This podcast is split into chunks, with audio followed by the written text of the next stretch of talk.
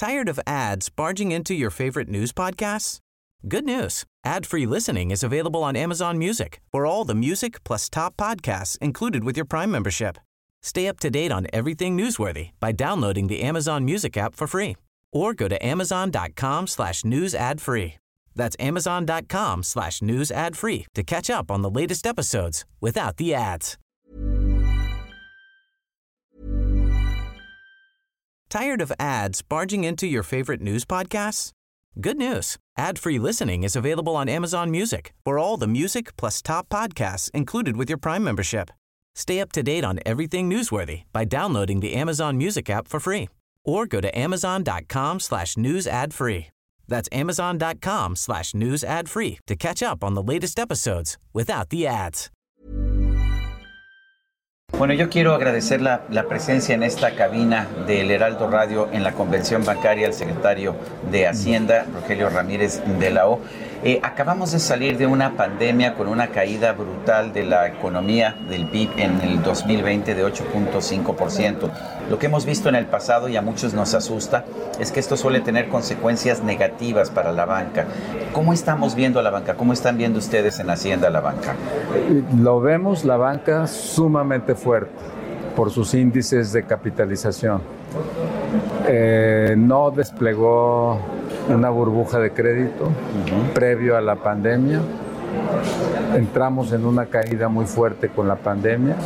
Salimos por lo menos capítulo 1 de la salida de la pandemia y no hay un problema sistémico en la banca.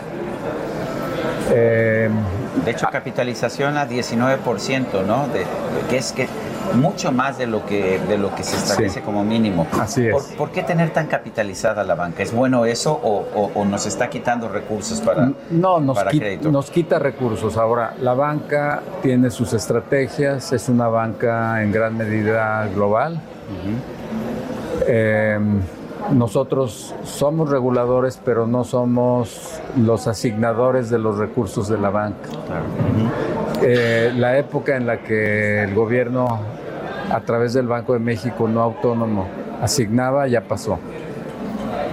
Y es una época que hay que aceptar los pluses y los minus de esta nueva época. Es una época en donde se simplificó los instrumentos de todo el mecanismo bancario financiero y como ustedes saben mejor que nadie y tú lo sabes mejor que nadie, la banca central se quedó con un solo instrumento que es la tasa.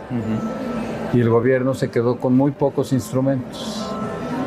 Y esos pocos instrumentos pertenecen a esta nueva era y en esa estamos cartera vencida está bajo control? Porque también después de crisis como la que tuvimos en el 2020, era muy común que se disparara la cartera vencida. ¿Cómo la pues ves? no se disparó. Uh -huh. Está en niveles muy bajos y esto es incluso hoy, en esta época, comparada con otros países, son niveles muy bajos de, de cartera vencida los que tenemos.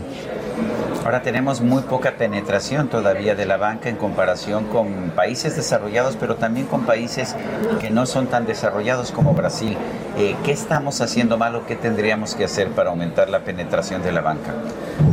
Eh, la penetración de la banca depende de que hay zonas de confort para la banca en donde está cómodo eh, banca de consumo, uh -huh. afores, eh, banca corporativa, y ahí tiene un equilibrio y es objetivo. Y en los consejos de administración de los bancos generalmente se favorecen los equilibrios a partir de un plan de negocios y de una visión de negocios. Entonces, el gobierno, su capacidad de regular y de cambiar esos eh, parámetros es muy limitada, excepto que le llamen intervencionista.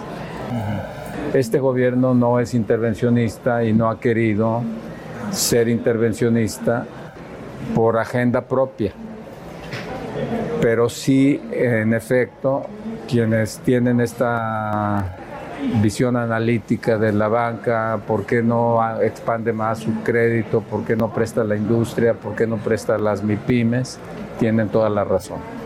El presidente prometió que no iba a hacer cambios abruptos en las reglas del sistema bancario, por lo menos en sus tres primeros años de gobierno. Y así las iniciativas, por ejemplo, del senador Ricardo Monreal para poner límites a las comisiones o para poner límites a las tasas de interés no prosperaron. ¿Está planeando el gobierno hacer algún cambio o parece que las reglas son, son adecuadas?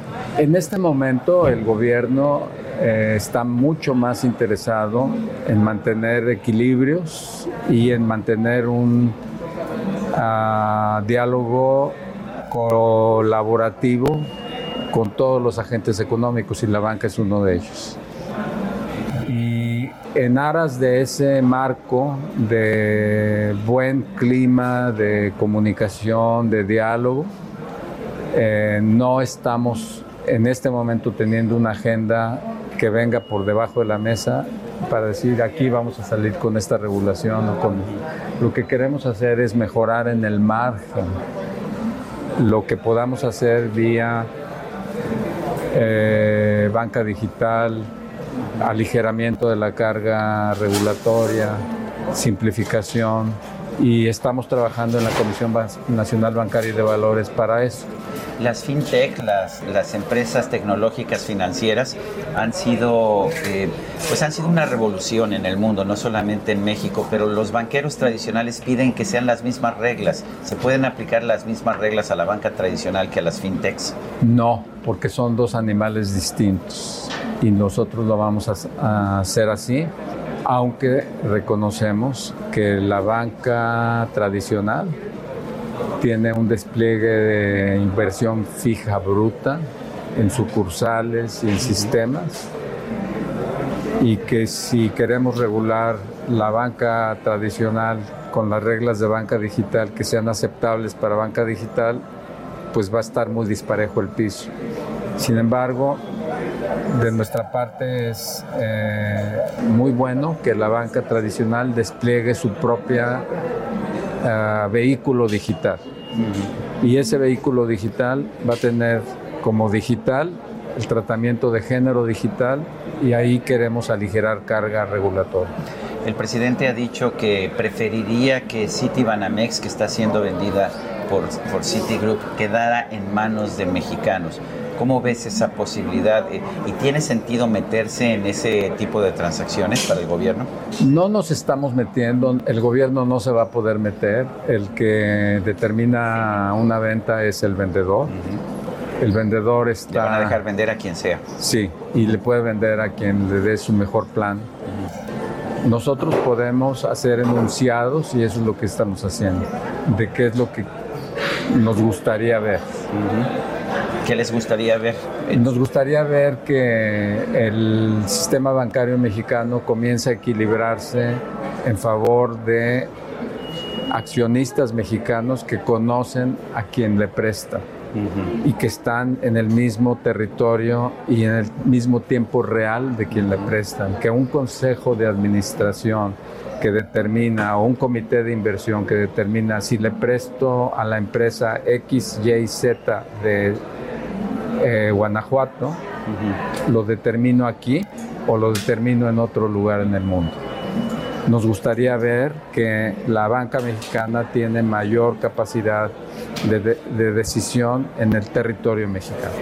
Ayer el presidente de la República anunció la decisión del Banco de México sobre tasas de interés antes que el Banco de México preocupa eso? Hay mucha gente que siento que está preocupada, que piensa que eso pues no es adecuado, no es congruente con la autonomía del Banco de México. Que no les preocupe eh, porque no hizo el anuncio. Lo que hizo fue remarcar que lo que haga el Banco de México para nosotros es un organismo autónomo y no, no tenemos comentarios sobre lo que hizo el Banco de México y el espíritu de cualquier comentario en torno de esa decisión es en el sentido de apuntalar la autonomía del Banco de México. Hay quien tiene temor también de que al ver que se está dejando de recibir dinero por el IEPS y hay una especie de subsidio a los combustibles, que esto pudiera afectar las finanzas públicas, que han sido una de las partes más positivas del manejo de la economía. ¿Qué podemos decirle a la gente? Bueno, lo que podemos decir a la gente es que a niveles de 91 dólares barril, eh, la capacidad de sostener con el impuesto especial en producción y servicios, el tope al precio de la gasolina se agotó. Que no lo vamos a dejar de hacer porque es un compromiso político, pero también ya en estos niveles de precios de gasolina en Estados Unidos le hubiera quitado al consumo agregado una capacidad tremenda y lo hubiera puesto en terreno recesivo. Afortunadamente en México tenemos una vena que corre aquí, que es la entrada de ingreso por exportación de petróleo crudo por encima del estimado presupuestal. Y acá tenemos otra vena que es la de el IEPS. Y una con otra se netean bien. O sea, no, está, no estamos gastando un exceso de dinero en esto. No, en la medida en que entre esta vena y esta otra haya otra vena que haga los comunicación de las dos. Señor secretario de Hacienda, Rogelio Ramírez de la O, es un gusto conversar contigo en esta convención bancaria. Muchas gracias, Sergio. Encantado de estar aquí. Gracias, Rogelio. ¿Tired of ads barging into your favorite news podcasts? Good news. Ad-free listening is available on Amazon Music for all the music plus top podcasts included with your Prime membership. Stay up to date on everything newsworthy by downloading the Amazon Music app for free or go to amazon.com slash news ad free. That's amazon.com slash news ad free to catch up on the latest episodes without the ads.